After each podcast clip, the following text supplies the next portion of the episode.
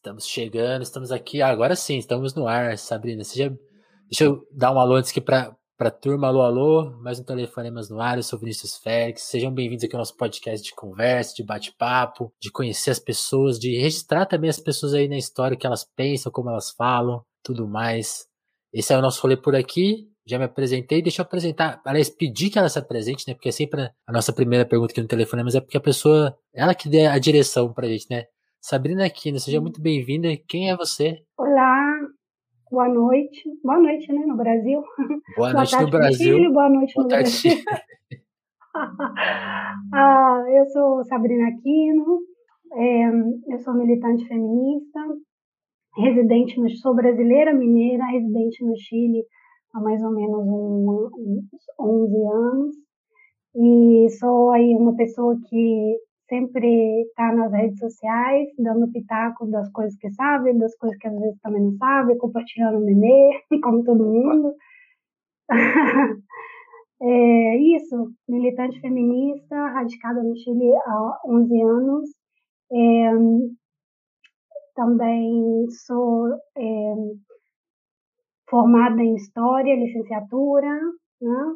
e isso, militante feminista mais que nada. Entendi, entendi. Já, já, já chega, você falou meme, né? E não meme. Tem essa. Já, já tem um diálogo, já tem uma discussão aí. Qual que é o jeito certo ah, de falar? Ah, mira.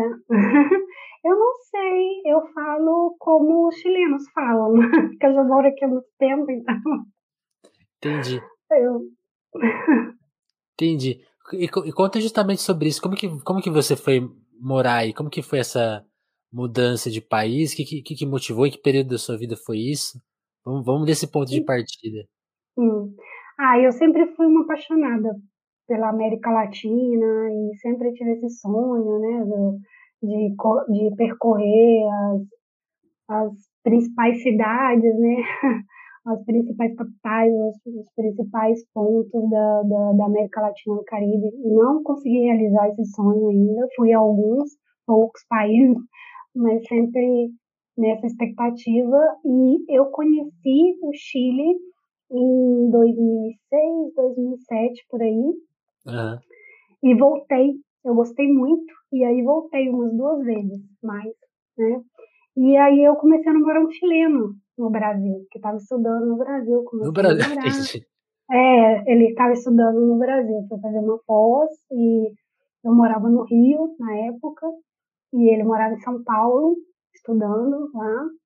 E, e aí a gente começou a se relacionar e tudo, e aí eu voltei para passear aqui com ele. E anos depois a gente acabou se casando. e aí eu vim morar definitivamente no Chile. Aí ele te levou. Ou, é, ou você falou, não, a gente vai. Pegou ele e levou ele para aí. Não, foi ele que me convidou. Entendi. Isso basicamente. Entendi. E, e aí, Sabrina, tem uma outra coisa que também a gente fala bastante por aqui, e eu tenho muita curiosidade, que você falou, né? Você é um militante de esquerda, tem, tem esse, esse, perfil, e uma coisa que eu sempre fico curioso é que várias, tem, é, é, um tipo de, de ideia, de visão de mundo que eu costumo falar, não tá na, na grande mídia, né? Não tá no, no nosso dia a dia de uma forma fácil. Eu e aí, curiosidade, como que você chegou nisso? Como você conheceu? Como que isso te instigou até para ser uma, uhum. mais que uma visão de mundo, uma escolha de vida na, na, nas ações, no que vai estudar e como, como, não só como vai ver, mas como vai se colocar no mundo, assim. Como que foi o início desse processo? Que é uma coisa de família? Você se rebelou contra a sua família? Qual, qual que é a sua história nesse sentido? Bom, eu sou filha de classe trabalhadora, né? Da, da classe trabalhadora pre precarizada. É, minha família materna tem uma história de proximidade com o PT, né? E, e, não militantes, mas simpatizantes. Algumas pessoas são filiadas, mas não militantes, mas sempre é. em torno dessa, dessa visão assim, mais progressista, né? esquerda moderada. E, e sempre também muito próximo aos movimentos sociais de moradia, né, com, com a, minha família, gente da, que é da, das redondezas da, da comunidade onde eu moro. É uma comunidade formada pela luta é, sobre a moradia digna, né? O bairro onde eu morava lá na cidade onde eu nasci, que é Ipatinga, Minas Gerais, tem, uma, tem um histórico também é, na, na década de 80, 90, que, era, que o PT, quando era aquela, aquela, aquele encantamento de massas, né, aquele partido de massas de encantamento assim, que movia maiorias né, naquela época, é, e eu, eu era criança, criança quase adolescente, já caminhando para a adolescência nessa época, então é uma coisa que, que, que chamava, que fazia sentido. Meu pai era brisolista, né, a família, não a família do meu pai, mas o meu pai era brisolista, uhum. e a família da minha mãe era mais próxima ao discurso petista, assim. E, e a cidade onde eu morei é, foi governada pelo PT durante muitos anos, teve uma administração assim seguida de, de três administrações municipais e no, é, do, do PT na época que eu era criança, adolescente. Então isso influenciou bastante, porque o bairro onde eu morava é um bairro construído pela luta da moradia popular. Então isso acaba que, que norteia a sua vivência, a sua perspectiva de, de né, naquele momento você está buscando referência também e tal. Sim. E eu acho que foi que isso foi fundamental, assim, para forjar meu caráter, né, para os meus discursos, a minha ideia. Mas era uma coisa, assim, muito inorgânica mesmo, aquela coisa, assim, de, de, de é obviamente que eu não tinha ferramentas políticas, discurso de, de atuar político, não. Mas é, é, a gente ia nessa direção, né? Votava pelo, pelos projetos de esquerda que a gente chama de moderada hoje, mas naquela época era de vocação de transformação, né? Né? A gente, tá, a gente vê da ditadura, né? Tinha que mexer, né? É, então eu acho que, que, que é mais ou menos por aí. Sim. Entendi. E, e a sua opção? Você tem licenciatura em História, né? E a, e a opção pela História? É. Quando que é, veio essa... Tem, tem a ver também com essa trajetória? Ou já, ou já é, vem de outro lugar? Não, na verdade eu, eu mudei de curso umas duas vezes. eu, Quais? Vamos, vamos ver. É, aí eu, eu queria fazer cinema, mas aí eu, eu fui para fotografia. Foi fotografia, fiz um curso técnico de fotografia, mas com olho no cinema. Queria estudar cinema, mas não é um curso de elite, né? Vamos ser sinceros. É, é, é bom é, ser milionário para ser cineasta no Brasil. É, mas você pode até estudar, tem ótimos cursos técnicos, ótimos cursos assim que você que pode te dar uma noção do audiovisual muito boa, né? Que você vai fazer uns trampos legais, mas alcançar essa essa questão assim de, de você chegar a fazer um documentário, um filme, essas coisas e, e, e, e realmente chegar é e chegar a despontar, né? Você tem que estar dentro de um círculo mais seleto, enfim. Então eu fui me dando conta disso num no caminho. E, e, e, comprar os materiais e tudo. Minha mãe, é, é, minha mãe quando, quando eu morava na minha cidade lá, quando eu era criança e adolescente, minha mãe era funcionária auxiliar de serviços gerais, falava assim, mas era doméstica e, e meu pai também era técnico de, de manutenção de, de aparelhos de um hospital, é sempre, assim, classe trabalhadora baixa mesmo, né? Uhum. Então a gente não tinha recursos. E então é, eu fui morar no Rio de Janeiro para ver se eu conseguia realizar esse sonho de estudar fotografia, fazer cinema e tal. Aí não rolou. Aí eu fui passei para jornalismo. Fiquei no jornalismo é, um ano e meio, assim, vou, vou precarizar mais a situação ainda. E aí fui para jornalismo que, aliás, é outro canto super elitista, mas aqui geralmente não, se debate muito isso. Mas o cantinho. Exatamente. E aí, nessa época que eu fui para o jornalismo, eu fiquei muito brava com, com essa visão reducionista das, das coisas históricas, sabe? As discussões históricas muito dentro do, do, do, do jornalismo eu, assim, eu encontrei absurdas, eu, muito superficiais, sabe? Infelizmente, eu não tô, assim, é, infelizmente, porque é um, um direcionamento de, mercantil da questão, né? Da, da, da não não para cumprir sua função social, enfim. E eu tinha já uma visão mais ou menos crítica das coisas, nesse sentido. É, e, e não tão aprofundado, mas ali eu já começava, eu, eu me irritava, mas eu não sabia exatamente como é, canalizar essa irritação. E aí eu, aí eu, eu, tranquei, fiquei um ano assim pensando na vida, e aí eu fui fazer história, porque minha mãe que me, me, me incentivou. Minha mãe, ah, né, quando, quando estudou, ela terminou de estudar tarde, a gente já era adolescente, ela voltou para a escola, terminou o segundo grau, e aí né, fez a parte do magistério técnico, né? E aí, e é, minha mãe ama a parte da docência, ama Paulo Freire, ama, né? Então, assim, ela sempre, ela me, ah, você escreve tão bem, você, você é, se, se expressa tão bem, eu acho que você seria excelente professora e tal, e ficou falando isso muito e gosta de história, e gosta de ler, e gosta de política. Vai nessa. Eu fiquei pensando, é, vai. Aí eu segui Foi. o conselho da minha mãe é, e terminei os estudos nesse sentido. Foi bom. Entendi. Você e você virou professora? Você começou a dar aula ou não? Então, eu, eu é, fiz as práticas, né, para terminar o curso no Brasil, mas logo quando eu me formei, terminei de formar, eu vim morar no Chile. Ah. E aí eu nunca exerci, assim, como professora, não. Mas me serve muito pra, para o que eu faço, né, na militância, serve muito também com é, a, as formações políticas que a gente faz, uhum. é, com, com todos os trabalhos de, de militância política, tudo soma. Né? Inclusive, eu até me arrependo de não ter terminado o curso de, de jornalismo, porque ajuda, é uma ferramenta também, né? Mas, enfim. Sim. Eu tava lendo duas mini bios suas, assim, né? Tem uma, quer ver? Sim. Cadê?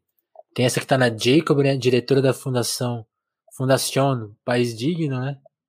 E militante feminista da Convergência Social. E aí tem uma também que uhum. você era militante da Nova Nova Democracia uhum. e Frente Amplista. Qual, qual, uhum. qual dessas bios está mais correta? Ah, a essas, última, essas, da, essas... da Jacobin. Jacobin. Jacobin e, e, o que são essas, essas, essas, duas coisas, né? Tanto a, Bom, a fundação quanto a convergência. Então, a, a fundação é, é um espaço de investigação, na verdade, é um espaço de investigação, de reflexão, de, de, de difusão, de construção coletiva, é um espaço que é, é, de militância também, mas é voltada mais para produção de conteúdo e também ajudar na formação política militante. Né? É um braço intelectual da, da, da, militância, digamos assim. Né? É, mas é, acaba que é um pouco autônomo, autogestionado, enfim, as pessoas que têm vontade de, de, de fazer trabalhos é, políticos, mais voltado para a investigação e reflexão, difusão, de construção de pensamento, opta por esses espaços, para não ficar escrevendo textão no Facebook, a gente assim, grossamente falando. o vídeo das pessoas, né? Sabe, um monte de gente que tem coisa para dizer que quer influir em espaço político para não ficar escrevendo textão no Facebook, a gente faz um espaçozinho mais sério, assim, mais cheio de rococó. Rococó mais é ou menos isso. É. mais ou menos isso. Agora, a Nova Democracia foi, na época, foi em 2015, 2016, foi uma organização política né, que eu participei e, e, e que, que também foi, assim, foi desenvolvendo vários, vários dos meus companheiros eram companheiros que saíram da, mili da militância do movimento estudantil Uhum. Também construíram espaços assim de reflexão e todos se juntaram e formaram uma organização política e a gente chamou de Nova Democracia. É, em 2016, fazendo uma leitura do cenário político que a gente precisava, toda, todo esse espaço é, de reflexão intelectual e orgânica de movimento social que estava que era várias muito fragmentado, cada grupinho de, de, de de ex-movimento estudantil já saiu da universidade, não tinha, um, não tinha um partido político que se identificava e ficava assim formando seus grupinhos.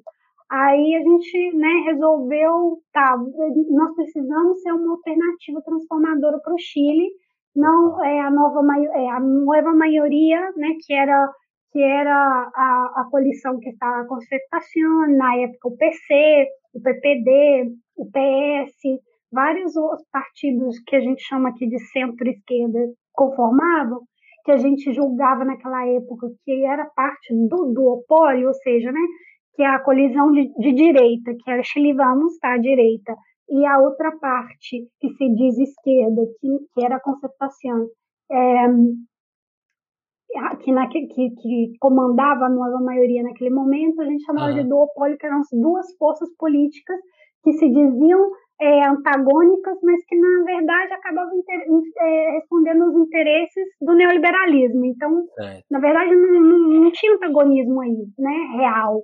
Né? E no Chile, naquela época, tinha abdominal, que era um, um, um sistema político criado pelo Pinochet que dificultava a, os, as forças políticas é, é, menores, com menor peso, e entrar no na, na, dinâmica, sim. né? Exato. Parece o Brasil. É, por que será, né? Porque a gente está na América Latina, não começou? Filhos de ditadura. Né? algo aí tem, assim, semelhante. Algo de errado assim. não está certo. É. é, algo de errado não está certo. E aí, a gente é, né, eu, eu era parte dessa força política que, era, que se chamava Nova Democracia, e aí eram vários, aí tinha um movimento autonomista, esquerda autônoma, vários, vários, vários que uhum. é, estavam fora desse, dessa, e que se denominavam esquerda, esquerda radical, inclusive o Partido Liberal também estava, é, Partido Humanista, que era concertação, mas depois, que era a nova maioria, mas depois saiu, enfim, vários que não se, não se identificavam com o projeto nem da nova maioria e, obviamente, não com da direita, é, ficaram aí, orbitando fora, né? E aí, quando a gente conseguiu fazer cair a abdominal, nós entramos num, num consenso para conformar uma colisão que se chama Frente Ampla, né? Todas essas forças que estavam fora do duopólio. E, e dentro de, de, assim, bom, com o passar do tempo, né, muitas coisas foram acontecendo, houve rachas, houve é, é, colis, é, convergência. Então, o partido que eu estou hoje, que é, legal, que é legalizado, que é legal, um partido legal, ah. é, se chama Convergência Social, porque foi a convergência de quatro movimentos: Nova Democracia, Movimento Autonomista, é, Socialismo e Libertar e, é... ai Deus meu, era, falta um que eu não me lembro, porque já tem um tempinho e é tantos. Foram, foram quatro movimentos é, e parte de esquerda libertária. Certo. Tá? E, que é socialismo libertar e o movimento autonomista na democracia, é, MA, e mais que não me acorda. Perdona-me. Perdão, eu não lembro. É, não, foram quatro deu, forças políticas que convergeram Sim, e formaram o Partido Convergência Social. Entendi. E aí, e aí, comparando, acho que você deve lidar muito com isso, né? Tem que comparar a situação no Chile com a do Brasil. Então você sai, você saiu do Brasil ainda nos anos assim relativamente tranquilos do, do Brasil e, e, e, que Chile que você encontrou? Já era, como você está falando, né, os movimentos já estavam muito fragmentados, aí começaram a se convergir. Lá, assim, de, de, novo, pensando na nossa relativa tranquilidade aqui nos anos 10, ali até o início do governo Dilma, que vai, que vai desaguar no golpe e tal. É, como que, que situação política você encontrou no Chile? Tinha já um cansaço ou tava ou ainda era, era um momento bom? Como, como que era esse clima para também voltar a pensar nas ruas hum. agora de 2019, 20 e 21. Hum. Então, é, quando eu saí do Brasil, estava é, tava a Dilma, né? E ela postulava a eleição. Ela estava Dilma, não, tava, foi em 2010. É, foi ia entrar 2010, Dilma. É, ia entrar a Dilma. Entrou a Dilma, é, e e eu não lembro de estar tranquilo no Brasil nessa época, não. Estava assim, mais ou menos complicado se a Dilma ia, ia. Eu lembro que no Chile, quando eu cheguei aqui, entrou Pinheira. Tinha recém entrado Pinheira e uhum. eu lembro que tinha uma discussão no Brasil assim, hum, será que a Dilma, que o, que o, o, Lula vai conseguir emplacar a Dilma? Porque no Chile a Bachelet não conseguiu emplacar é, o, o, o, substituto que ela queria. Mas, assim, a, a concertação queria é, repaginar o Lagos, ninguém queria esse cara mais, porque, né, tinha sido um desastre, enfim, foi uma escolha de candidato. E estava assim, ah, vamos repetir a questão no Chile se o Chile não conseguiu reeleger um candidato né, apadrinhado pela Bachelet, aqui o Lula também não vai conseguir eleger a Dilma. Eu lembro que era uma discussão assim na época, mais ou menos. E eu cheguei Entendi. aqui no Chile, não sabia, eu sabia o básico do básico do país, eu não tinha ideia da, da, da riqueza que era a política aqui, quais eram as últimas discussões, assim, é, recentes, qual é que petava a política, eu não cheguei sabendo nada eu cheguei na metade de 2010 e logo em 2011 estoura o movimento estudantil, né, a revolução do, é, de, é, estudantil de 2011.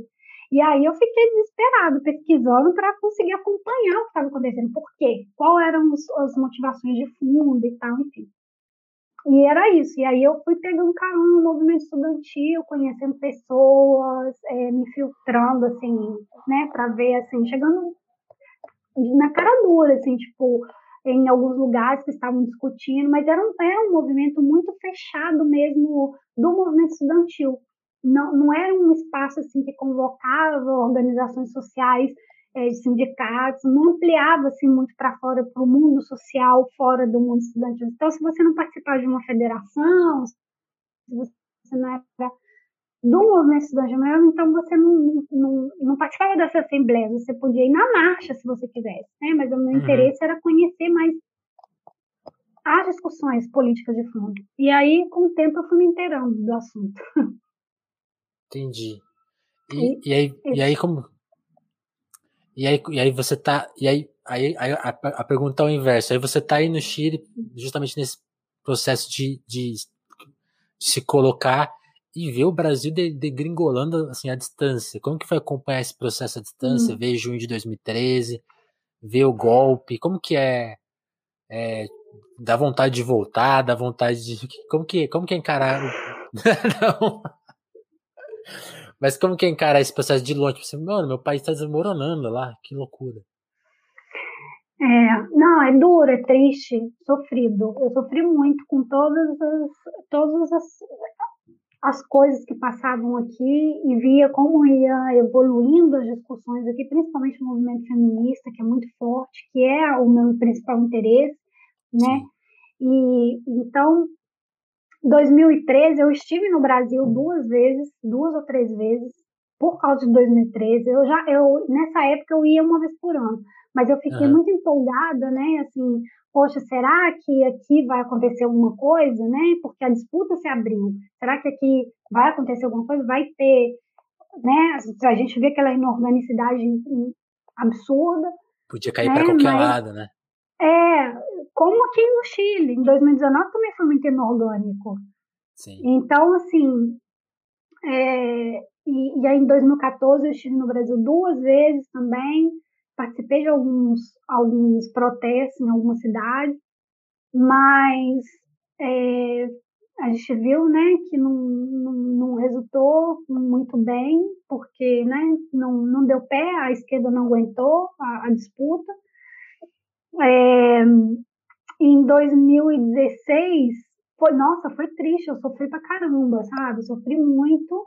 Eu, eu fiz algumas leituras também que hoje eu já não faria.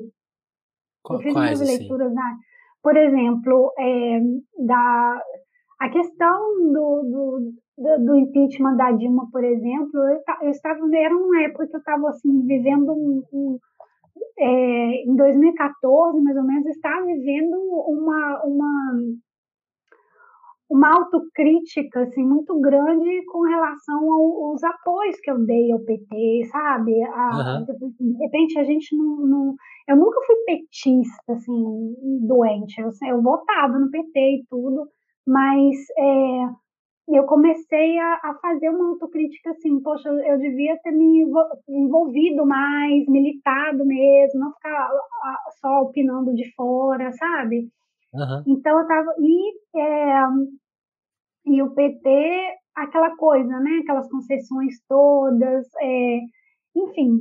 E aí a gente acaba que vive aquele, aquele luto, né? Assim como eu vou rompi de vez com o PT e não tem volta, aquela coisa toda. E acho que em 2016 eu estava meio assim, é, com essa. É, eu absorvi um pouco do discurso antipetista, para ser muito honesta, sabe? Sim. Mas não, não, não aquele antipetismo raivoso, um antipetismo mais de esquerda. Porém, é, eu acho que, que que esse, esse, essas discussões de internet elas têm um teto, elas se agotam, elas se, se né, se, não tem a, não, é, é, elas não são 3D, né? Elas não têm a complexidade Exatamente. ideal, né?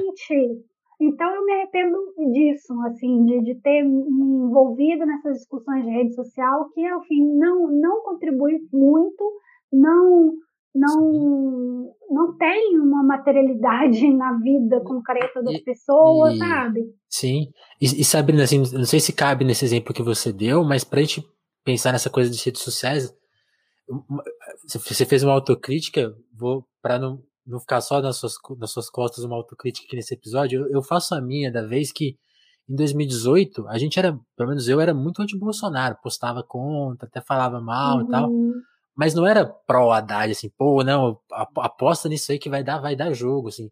Eu, uhum. eu, era, era, um voto assim, mano, é, é a única opção que a gente tem contra o mal maior, assim, era, a gente não, eu ficava com medo, assim, pô, não é um projeto que vai dar certo, porque não, a Câmara vai vir mais reacionária, vão tentar derrubar ele, uhum. assim, vai ser uhum. horrível, né, não, não, era aquele voto confiante, assim, tipo, era, e tanto que, por exemplo, o principal movimento que, a gente, que foi tocado na eleição era o ele não, né, não era o professor, o 13. A gente, a gente esquece um pouco disso. A gente foi muito contra o Bolsonaro, não, não afirmou muita coisa, perdeu a eleição, né?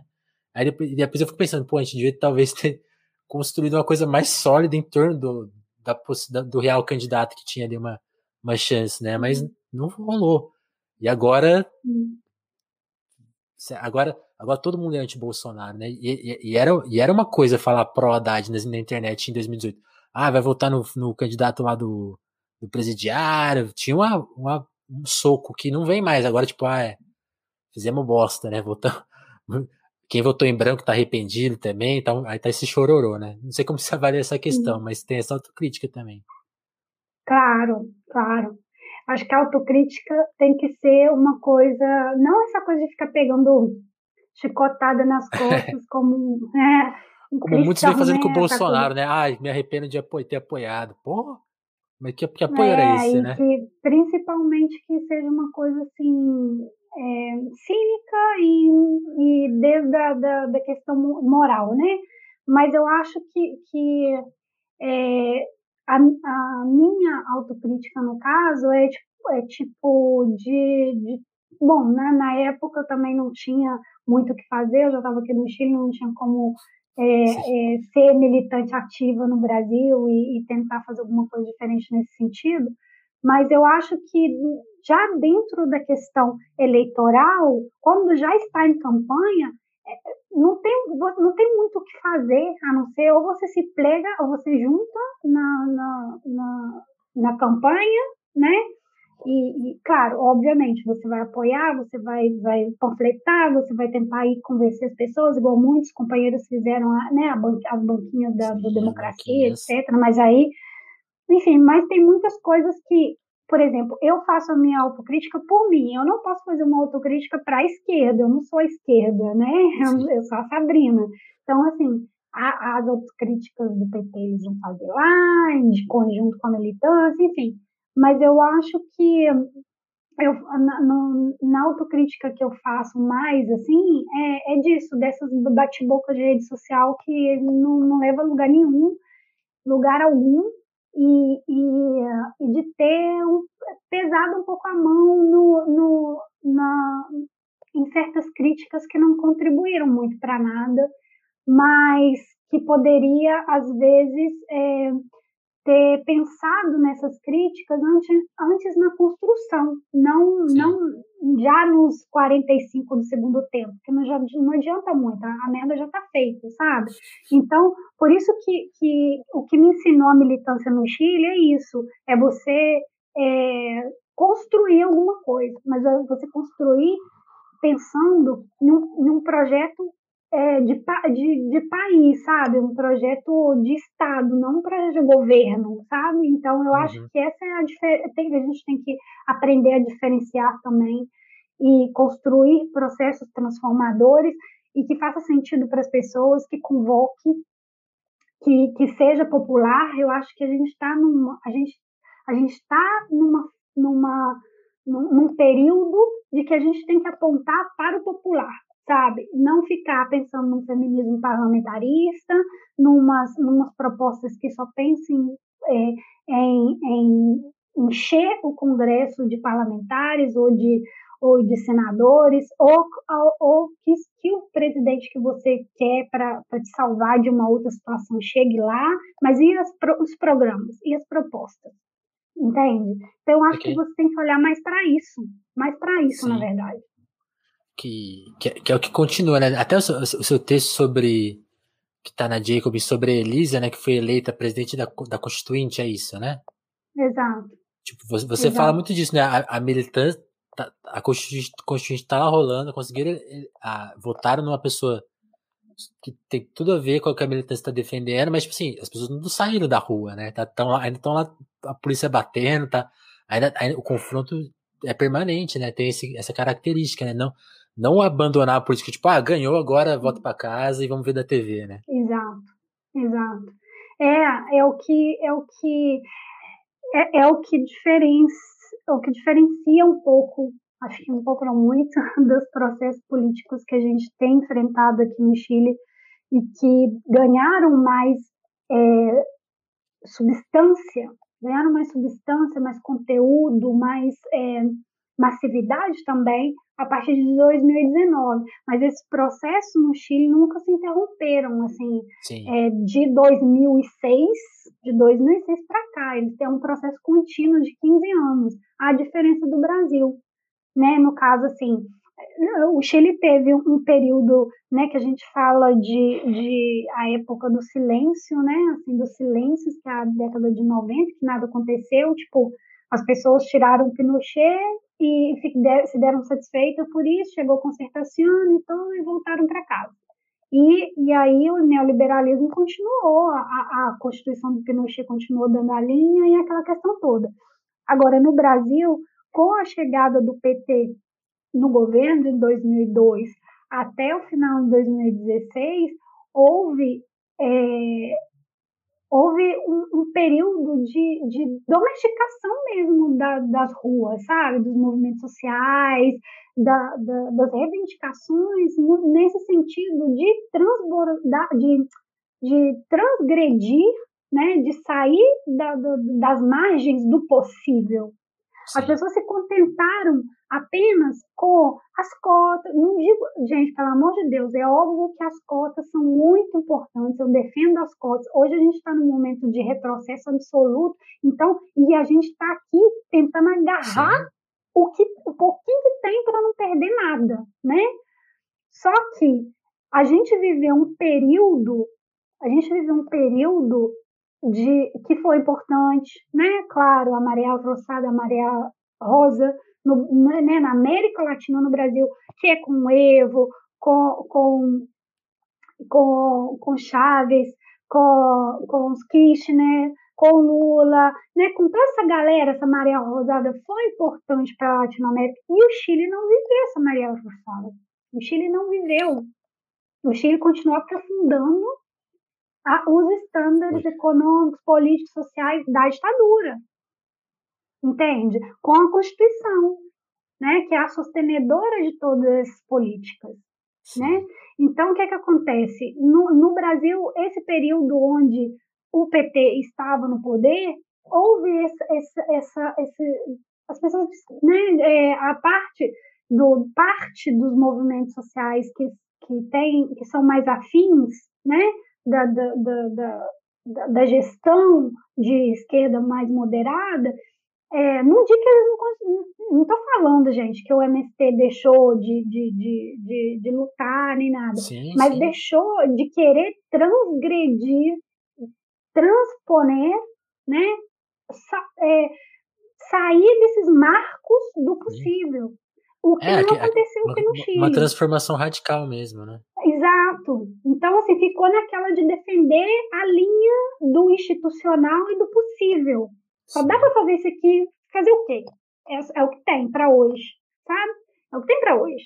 Então, se conformando com aquilo ali, sabe? Porque não, em nome de não ser atacado pela direita, em nome de, não, se a gente fizer isso aqui, a direita vai querer moer a gente, a direita vai querer dar um golpe. Vai fragilizar, né? Os milita- Exatamente. Então, em nome E o golpe disso, não veio de qualquer jeito, né?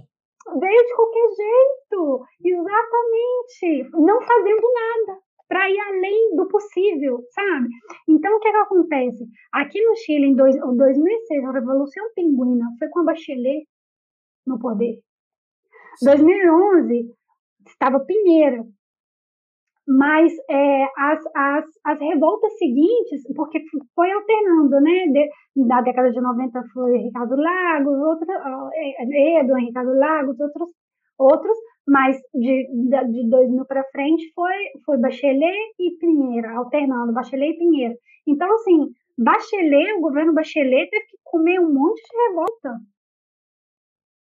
Então, assim, a diferença é essa, que os movimentos sociais no Chile não ficam, né, não, é, os que não estavam aparatados e tudo, por, por, uma série de condições também, né, gente? Tem a condição da, da, da de variantes, né? Que uhum. tem a Constituição, né? Que é a Constituição pinochetista, o neoliberalismo aqui era muito mais agressivo, muito mais aprofundado, não tinha educação é, educação gratuita a nível universitário. Ba é, não basicamente, sabe, sabe o projeto que estão tentando colocar aqui? É o que rolava no Chile, assim, né?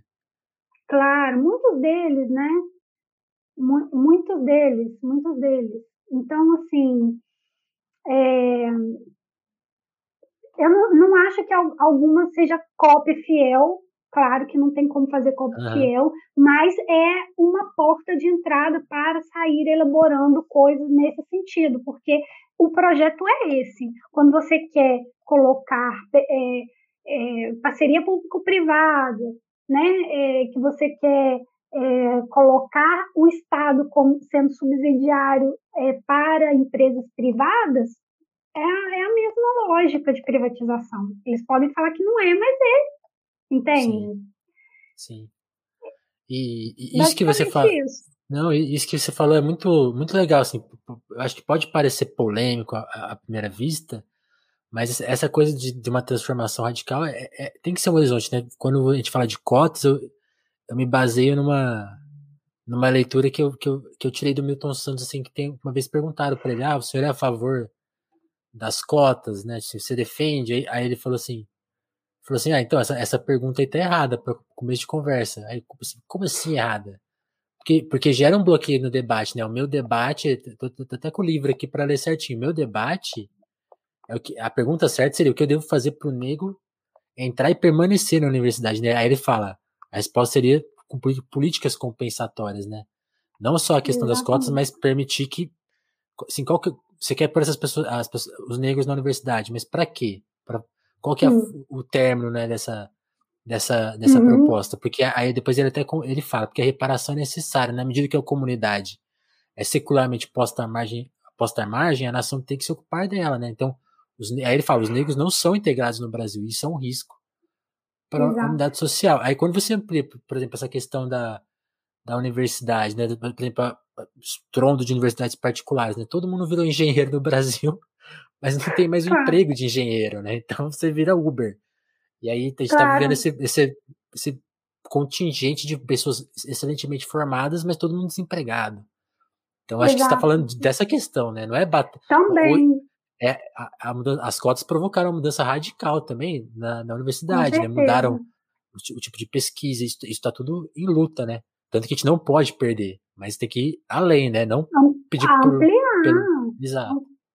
Exato. Sim. Então, assim, você tocou no ponto principal, né, fundamental, que né, agradeço de citar o Milton Santos, que é um referente nossa, assim, muito importante para mim, para minha vida também, sabe? Sim. Então eu acho que, que é, as cotas são, como você disse, como eu volto a dizer, são super importantes. A gente daqui é o piso mínimo, mas daqui a gente não pode é, admitir retroceder. A gente Exato. tem que avançar e não ficar defendendo isso como se fosse é, o teto, sabe? Tem que ir muito isso, além isso. E, e, e, e, ainda, e como você falou, não só isso, a gente, você está precarizando né, o mercado de trabalho, no caso, né, que você citou muito bem aí, o Uber, a uberização do trabalho e tudo, mas você está precarizando a vida no geral e você está mercantilizando a educação, né?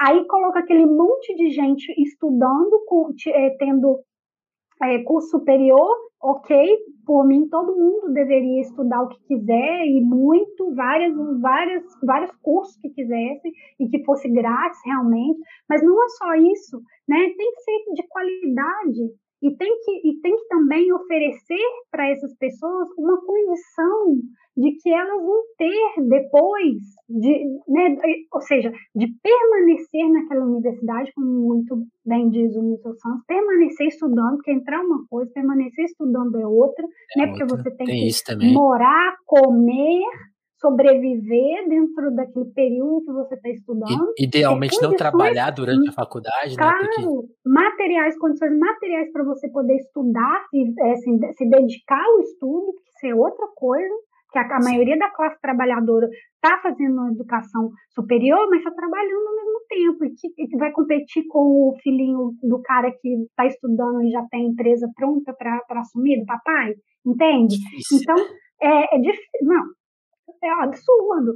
E, e, mais do que isso também, é, é a questão do desemprego que você colocou muito bem, mas tem outras questões, a questão da hierarquização das disciplinas, ou as pessoas, tipo, a gente continua dentro de uma estrutura hierarquizada muito é, é, perversa, né, de que há cursos para elite, há cursos para classe trabalhadora, há cursos para homem, há cursos para mulheres. Então, a gente onde que está a discussão em relação a isso? Ela existe, eu sei que existe porque tem gente muito boa, muito capaz, muito aguerrida, né, lutando nos movimentos sociais no Brasil, lutando dentro das academias, lutando em distintos espaços, mas infelizmente são pessoas que estão sendo comidas pelo cansaço, tratoradas por certas discussões eleitoreiras, por disputas de permanecer no poder, sabe? Simplesmente uhum. para manter esse joguinho de, é, é, de, de que a, a eleição presidencial é a mais importante. Não é, gente. Hoje em dia, as eleições mais importantes são as eleições municipais, porque é dentro do território municipal que você faz as reais transformações na vida das pessoas, de mais perto, sabe? Claro que, a, que, as eleições presidenciais são importantes, mas a gente tem que pensar em outros espaços de transformação também. Sim.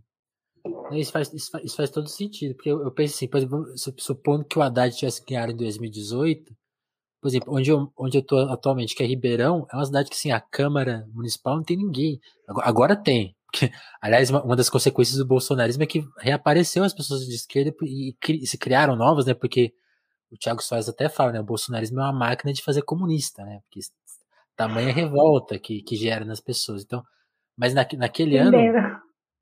É, não, um, tanto, um tanto. Mas o. Não tinha ninguém, assim, era quase tudo de, de, Tipo assim, poderia ter um presidente de esquerda que fosse, mas a cidade toda, toda contaminada, assim. Tipo, não tem nenhuma voz dissidente. Então, né, qual, onde a gente pode se focar? Mas você se focar, né? Não sufocar, só para ficou meio. A minha fala às vezes fica um pouco confusa. Fica é, nublada, né? Mas você falando da questão feminista, Sabina, eu queria que você também falasse sobre ela, já que é, um dos seus principais assuntos também de estudos, porque também tem esse processo, né? Também aconteceu com o feminismo isso, né? Chegou, era uma questão quase que não, não era posta, embora também seja clássica, né? Se Remeta, sei lá, anos 20, anos 40, 60, vai. Se for mais para trás também deve ter. E... Século XVIII. A gente vai começar a falar que casos feministas socialistas na União Soviética também. E ali nos anos 10 ela se reapresenta né, numa nova configuração. O, o merc... Aí também o mercado que ignorava, né? Assim, até, até sugiro assim para todo mundo que viveu isso e, e lembra dessa, porque foi uma transformação, mudou, mudou todo mundo, mas assim, vale olhar, assim, tu pensa, ah, mas não, não foi de nada, né? Olha porque era televisão, sei lá, em 2006, 2005, assim, as piadas, aí não, não só de questão de feministas, hum. mas também de é, LGBTQI+, assim, tipo, piada, hum. a quantidade de piada homofóbica e, e colocar a mulher em, no, no, lugar também menor, assim, era um mais. Hoje isso não é mais admitido. Né? Assim, se isso é, acontecer. Não, é, mais ou menos. Mas se acontecer na TV, as pessoas vão bater fortemente. Hum. Então, porque teve essa absorção de mercado, né? E uma coisa que eu sinto assim que o mercado absorveu, melhorou muito as questões que eu, como a gente tá, tô falando, né? Tipo assim, era, era uma, uma selva antes. Não que hoje seja muito melhor, justamente, mas melhorou muito. Mas eu sinto que os caras já estão começando a colocar um teto, né? Tipo, então, ó, é, é, é aqui. É isso. Não. Como que você vê, como que você viu, né?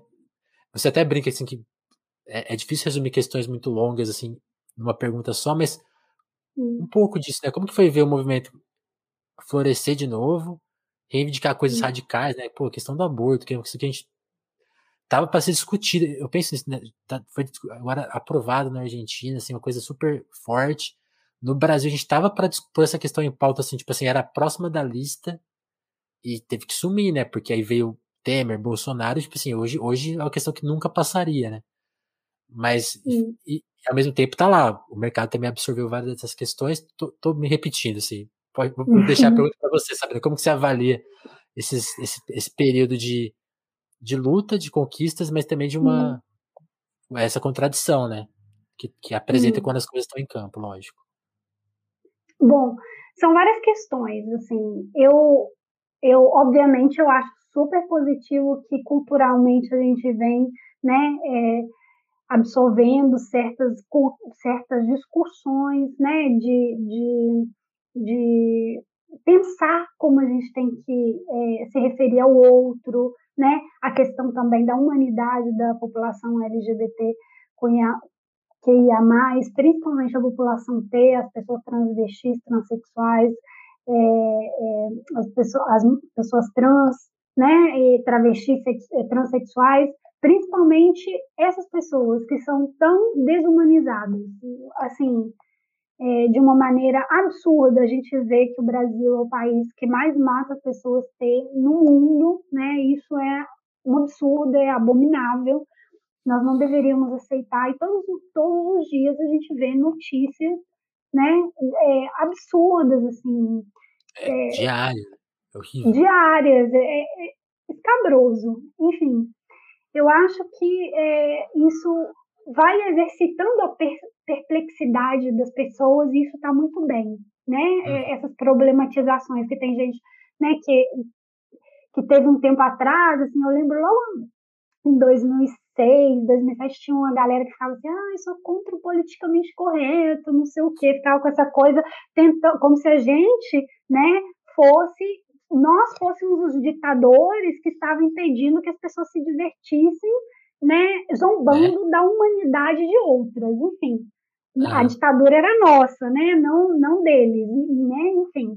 Mas é, eu acho que está muito bem, principalmente o movimento negro tem sido muito atuante, eu acho que é mérito mais deles, assim, do movimento negro, das, das mulheres negras, de, de se posicionar e reivindicar seu, seu lugar, né, de protagonismo nessas, nessa questão da humanidade, porque se, se, se dentro do movimento feminista muitas mulheres, assim, falando desde a da, da homogeneização da questão do que é ser mulher, né? Tá lutando por igualdade salarial e não sei o que lá, essas coisas assim que são importantes, e, e mas só que acaba né, que para outra parcela da população dentro desse, de, dessa categoria mulher, há, há outras, outras questões, claro.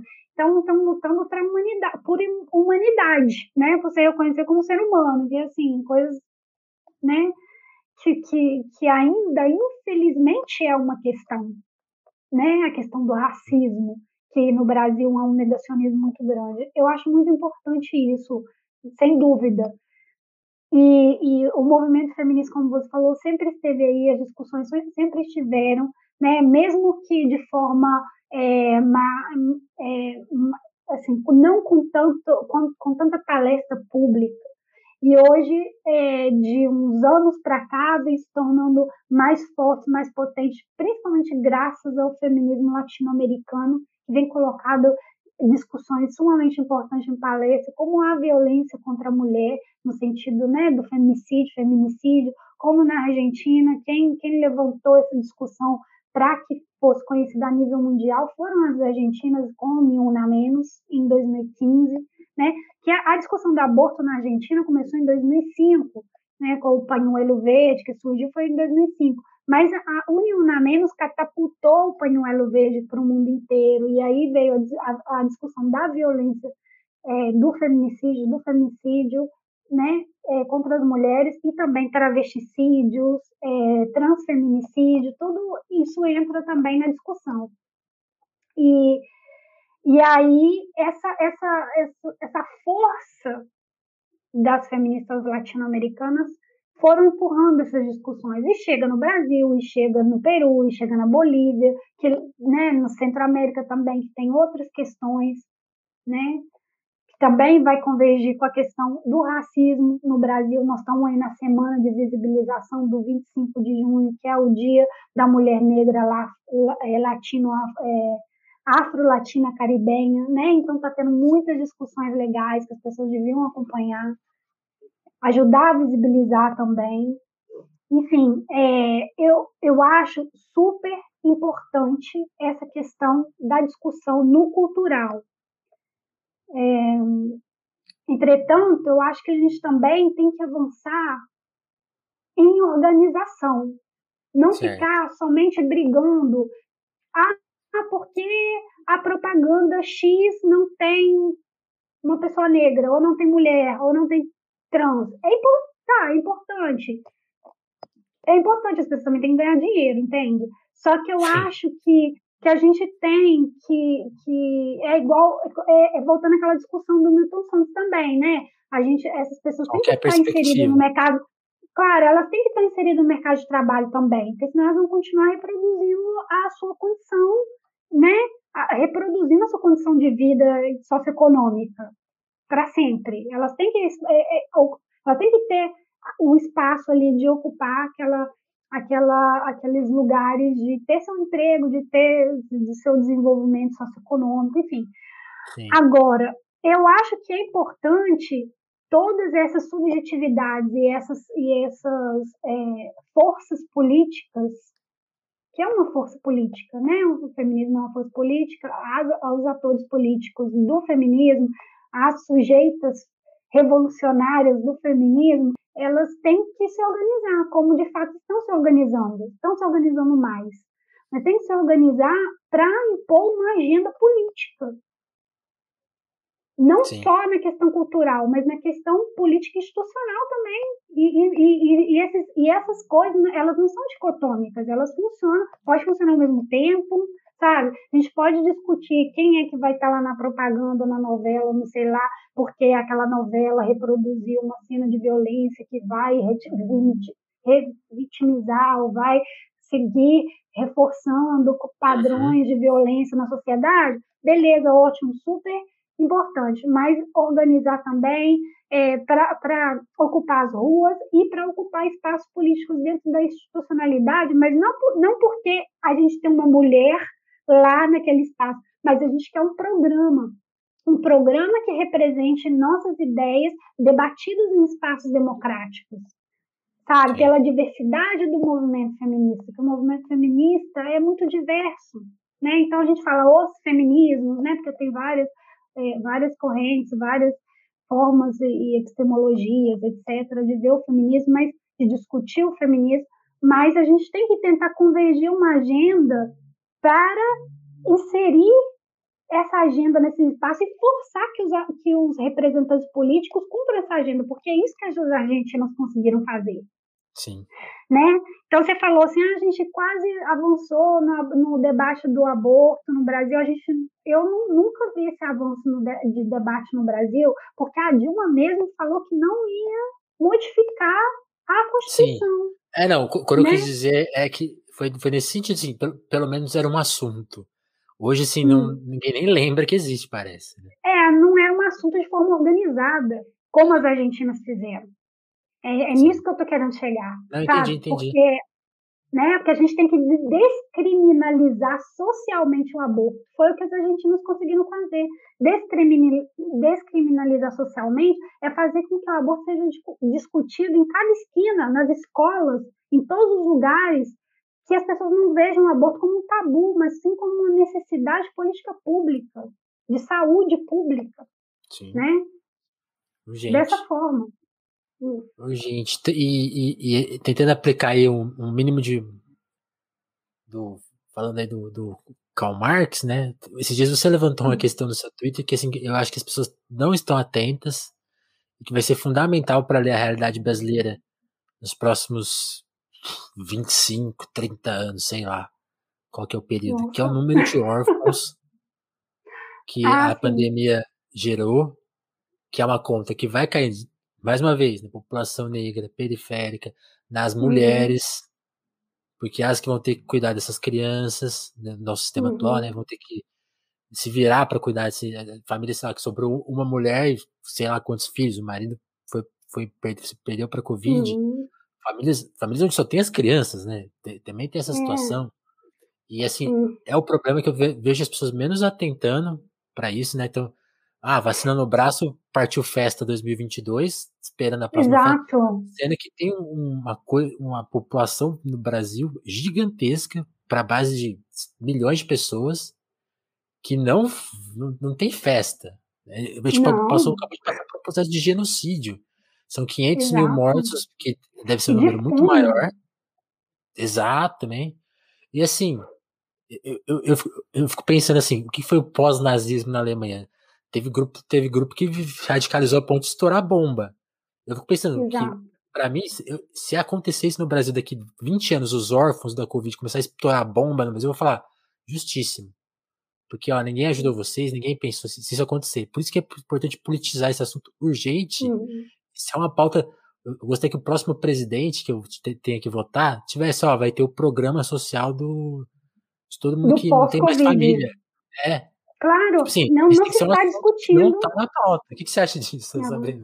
Eu acho um absurdo. Eu vejo o Lula é, é, explorando uma nostalgia do que foi algumas é, discursos né, de, dele antigamente e também da gestão dele, que não, sinceramente, gente, nós temos que fazer muita autocrítica do que foi a gestão do PT. Então, a, a, esse período do Bolsonaro cria uma nostalgia de uma época assim que também foi problemática para a gente, sabe? Não foi assim maravilha. Nós não éramos assim o oásis da América do Sul quando estava o Lula. Houve um crescimento econômico, teve melhorias, etc. Mas é, é porque a gente estava muito ruim, muito, muito ruim. Então, eu tenho uma preocupação muito grande justamente com, que, com, com o que você acaba de relatar. Eu não vejo as pessoas discutindo políticas de cuidado. E políticas de cuidado eu não falo só, gente. Oh, agora está todo mundo em frenesi porque a, o, depois de ter aprovado a questão do aborto legal e seguro com perspectiva de saúde universal para as mulheres, com perspectiva de gênero, ou seja, que também inclui as pessoas, as, as mulheres né, é, lésbicas, trans é, e, pessoas, né, uma perspectiva de gênero mesmo, LGBT, uhum. LGBT, QIA+. Então, assim, que a Argentina aprovou com um projeto escrito pelas feministas, né, que foi um compromisso do Alberto Fernandes, ele aprovou e logo em seguida, em seguida ele aprova né, um, uma medida também que nasceu do esforço das feministas, que é é, é, que o trabalho de cuidado materno seja é, reconhecido como trabalho para ter direito à aposentadoria, etc. Todo mundo assim, ai, que lindo, vai embora para a Argentina.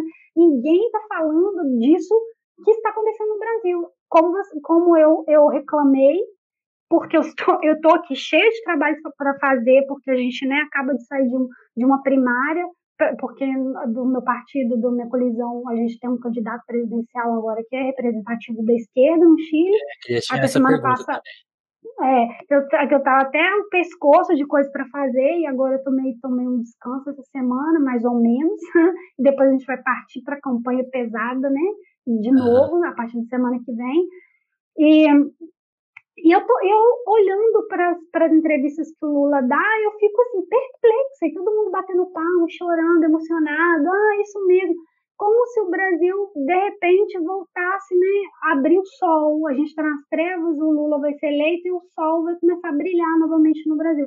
Gente, existe uma parcela gigante da população que está morrendo de fome, que está fazendo fila para comprar osso, né? Porque é, não tem o que comer em casa, está vivendo de doação, que está fazendo filas quilométricas lá com, com o, o, o padre Júlio Lancelotti, com o movimento MTST, com o MST, para conseguir comida. E isso é uma coisa que não se resolve da noite para o dia. Nós vamos demorar décadas para nos recompor disso, do que o Bolsonaro está fazendo em três anos de gestão. Décadas. E quase 600 mil mortos, muitas, muita, uma geração inteira vai ficar traumatizada por isso, porque são muitos traumas. Primeiro que as pessoas não estão tendo tempo nem de ter luto. A comoção social não está tendo, tendo um espaço para isso. Não existe comoção social para essas para essas 600 mil pessoas. Ah, uma, tem movimento de arrastado, não sei o que, que o Paulo Gustavo né, foi mais assim expressivo, as pessoas estão indo para a rua é, é, é, se, se, se manifestar agora, mas tem outras questões de fundo, né? Porque eu, eu conheço uma família que o pai era o único sustento econômico da família. A, a mãe não trabalhava, assim, trabalhava tra, trabalho reprodutivo, né, doméstico, mas não tinha, não trabalhava remuneradamente com duas crianças. E o pai falece de Covid. Sim. Não. Se não é a rede, se não é a rede familiar para ajudar essa okay. mulher, o Estado Exato. não é. Exato. Então, como nós vamos fazer para lidar com isso? Sim, onde estão as políticas? Onde estão? Cadê o programa sendo construído para dar uma solução para isso? E tem que ser um programa feminista, um programa que pense em cuidados e que pense em, em, em divisão sexual e reprodutiva do trabalho, como você vai solucionar esses problemas com essa mirada, com esse olhar, entende? Fortalecer o SUS, porque o SUS está sendo depredado não é da agora do Bolsonaro, não, é lá da década de 80. Que, que, o, que o SUS vem, que lá da década de 90, 90 do 2000, dia 1 um do vem sendo, é. é, do dia 1 um do SUS. Então, assim, é, é, como ele, foi criado e já começou isso? a sofrer. Exato, né? Lembrando aí que em 2007 as PPPs dentro do SUS foi criada no governo petista, né? Vamos ser honestos. Então a gente tem que fazer essas reflexões, mas é, é com, com, muita honestidade, com muita honestidade e vontade que as coisas realmente voltem a funcionar. Então, gente, é arregaçar as mangas, militar, procurar uma organização para militar e colocar, ó, cabecinha para funcionar, para realmente pensar no coletivo, né? Pensar no carnaval, na festa de São João, não sei o que lá, né? Porque, porra, sinceramente, sinceramente, Sim. É, não, e, e é, é, é complicado mesmo, porque nessa perspectiva ruim que a gente tá vindo, o, o, a gente tá vendo isso ao vivo, né? O, o Henrique Mandetta, ministro da Saúde já na pandemia, obviamente no governo Bolsonaro já é visto como o defensor do SUS pra caralho. É absurdo isso, né? Então, tipo assim, isso enfraquece a discussão ao ponto que, sim, fica difícil de fazer esse, esse, contraponto que você fez à época do PT. Uhum. Ele se torna quase impossível de ser dialogado porque a gente está uhum. tendo que bater no Mandetta que está sendo elogiado como uma figura decente, uhum. sabe? É, é, é, complicado o debate público no Brasil. Né? Mas tudo bem. Mesmo. Tudo bem. Vamos voltar a pensar. Mas eu só queria falar um ponto. Você falou de memória e de luto. Eu acho que mesmo, mesmo a, a, a, perda do Paulo, que foi muito sentida, mesmo uhum. ele já, uhum. a gente já vê ele. Hum, pra mim, a perda dele podia ser uma coisa, um dos pontos que a gente podia relembrar todo dia, porque ele dá a dimensão da tragédia, né? Uma pessoa com jovem, Exato. com filhos uhum. jovens, mais, jo mais jovens eles são crianças, né? Eu, vi, eu vi um pedaço do filme dele esses dias e, tipo, os créditos são dele olhando para o futuro, assim, e é muito triste ver, porque ele é um cara que tinha uma perspectiva de futuro muito grande para si, e ele foi uhum. vítima disso, e assim, essa história que é, que é dele tem que ser lembrada porque ela, ela é multiplicada por 600 mil, né? Todo mundo... É, sim, eu, eu, eu, é eu me, comovi, me comovi com a morte dele, sim, é, eu acho que, que, é uma das dimensões, né? Porque são muitas, são muitas, mas eu acho que a gente tem que lembrar também que a primeira pessoa assim, que morreu de Covid foi uma mulher negra empregada doméstica. Sim. Cujos patrões Sabe? deram, então, ficou tudo certo para eles, né? E tudo certo. Se recuperaram, então, assim, tudo show. O recorte, é, aí chegou, só que aí a tragédia ela foi expandindo, né? E ela chegou numa dimensão de que a questão de classe já estava sendo é, até esquecida sempre, mas assim, é, aí chegou num ponto que até gente rica, com, muitas, com muita condição né, financeira de, de, de se tratar, já também não estava conseguindo segurar o rojão.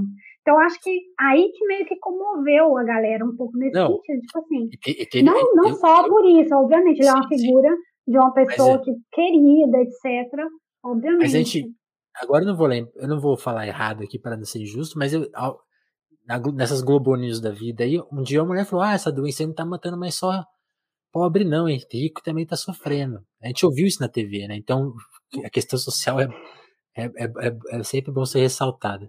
Sabrina, uhum. pra gente, a gente já estourou, eu gosto de fazer mais ou menos é. uma hora, e eu tenho uma. A gente vai ter um telefone logo na sequência aqui da Sabrina também, então eu não posso estourar muito tempo, mas eu queria te perguntar como você falou, o seu partido tem um, um possível presidente aí, vai, vai começar a. Ele passou pelas primárias, vai ter eleição agora aí em novembro, 21 é. de novembro, fiquem atentos. Que é o Gabriel Boric, Boric, como que fala? Boric. Gabriel Boric. É, é, então você está falando, né? A gente falou toda essa parte de construção e, a Constituição está sendo escrita, tem a Elisa lá, é, uhum. representando também. Qual que é o sobrenome da Elisa? Eu não tô aqui com ele. ele Elisa Loncon. Elisa Loncon. Elisa Locon. Loncon. Loncon. Entendi.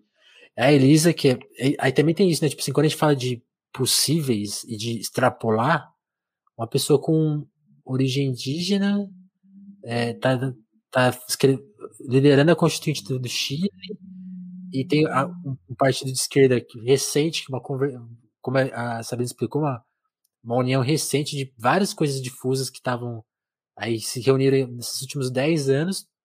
Talvez seja o próximo presidente da Constituinte escrita por é, tocada pela Elise e por todo mundo que está lá também, né? Tem, tem, tem mais pessoas de, de, origem indígena, tinha, tinha uma cota ali, uma coisa super uhum. bem pensada, bem construída. E aí a minha pergunta é: o Chile viveu o pesadelo neoliberal aí durante o Pinochet, pós-Pinochet, e não está vencido, né? Acho que, a, inclusive, a perspectiva é assim, essa luta vai durar para sempre, né? mas tem que ser mantida. Mas Espero vai, que não seja para sempre. mas pelo menos numa de, assim, tá, tem uma vitória muito grande no horizonte, né? Assim, uma primeira vitória, né? Que como é. que está avaliando esse momento assim, de excitação? Tipo, assim, vai dar certo daqui a pouco, né? Então, eu acho que a, a, a questão da, para a gente na esquerda, que está sempre disputando poder e, e tá, estamos tentando construir uma esquerda com vocação de poder, essa coisa de, é, de comemorar a vitória é muito tempinho muito curto. A gente comemora, mas sempre já com o olho assim. Quem vai ser a próxima? Porque a direita está ali. A, gente deu um golpe muito forte na direita que conseguimos, mas ela não morreu ainda. Ela está ali, né? Ela está ali, está tentando se transformar em outra coisa. Vem com o Sichel, que é um candidato que é Pinheira, é pinochetista, mas ele vem com aquela roupa de independente, ele não está afiliado a um partido, ele vem com apoio dos, dos empresários, então tá dando partido aquela coisa assim, eu sou é, exato, eu não sou da instituição, eu sou um cara, mas ele foi ministro do Pinheira, enfim, ele tem todo um, um histórico dentro de partidos políticos de, de, direita, mas ele é, não, ele é, ele, ele é de direita, ele se assume de direita, porém com um discurso de repaginado que ele é um empresário, ele não é um político, é um empresário, etc.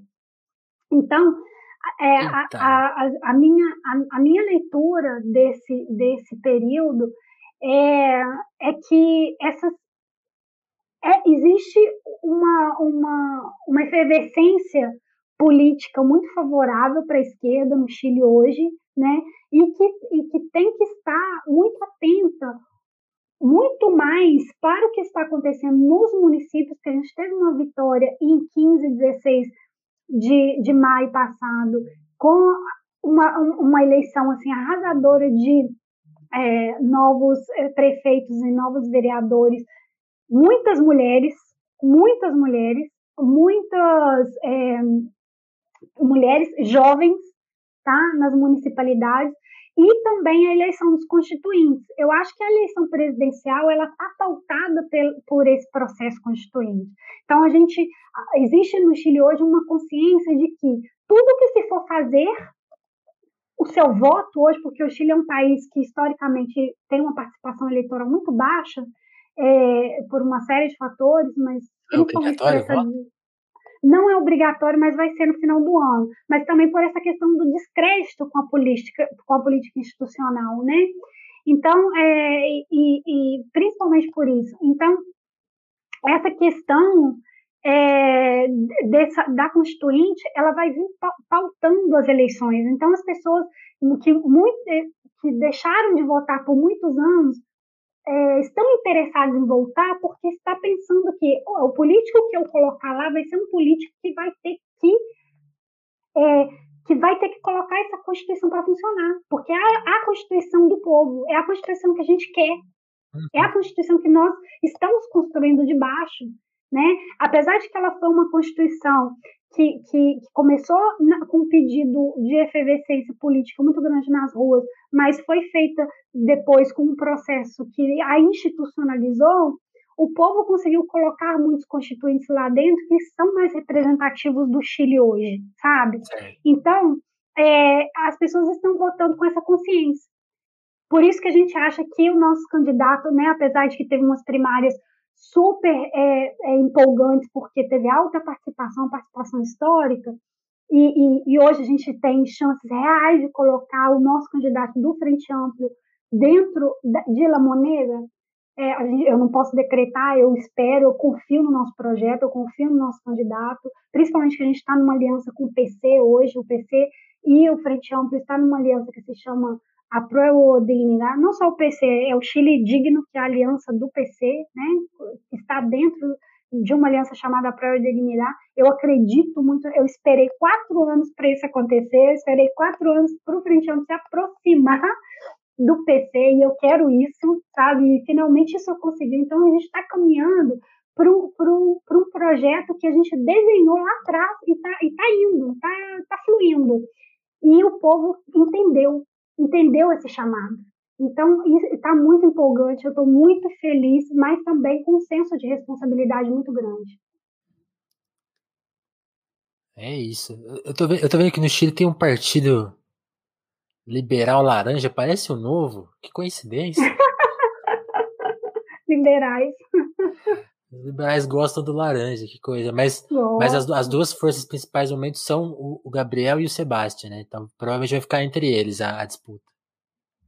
Olha, vem aí outros se anunciando como candidatos também. A Yasna Provoste, que é a candidata da concertação, né, do, do, do, conglomerado da concertação, que é da DC, ela é da DC. Ela, é, possivelmente ela vai anunciar hoje, se já não anunciou, que ela vai ser candidata e é outra, outra, outro elemento no debate.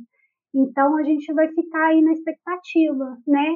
Mas como a, a, Yasna ela vem com essa carga da, da democracia cristiana, ligada à concertação, ligada ao que a gente entende por velha política que hoje, então eu acho assim, ela tem o seu, ela tem a, a, a, sua carga, porque a concertação é uma máquina política, não à toa ficou 30 anos, né? Mas é, eu acho que as discussões estão em outras esferas hoje em dia. Se você não tem feminismo, se você não tem, né? A gente é, é sangue novo, mas a gente não é sangue novo para velhas derrotas, como diz o, o nosso candidato. Nós somos sangue novo para vitórias. Pô, que demais. Espero que em novembro a gente possa fazer uma outra, um outro papo, Sabina, comentando a vitória aí do, do Gabriel. Com certeza, será já um fica, prazer. Já fica o convite, eu vou acompanhar e, já, e a gente já fica em contato para você trazer mais pessoas, se você tiver. Eu não vou conseguir dar conta de falar em espanhol, mas se tiver pessoas em português hum. pensando no Chile, você me, me indica e a gente faz novos telefonemas sobre esse assunto.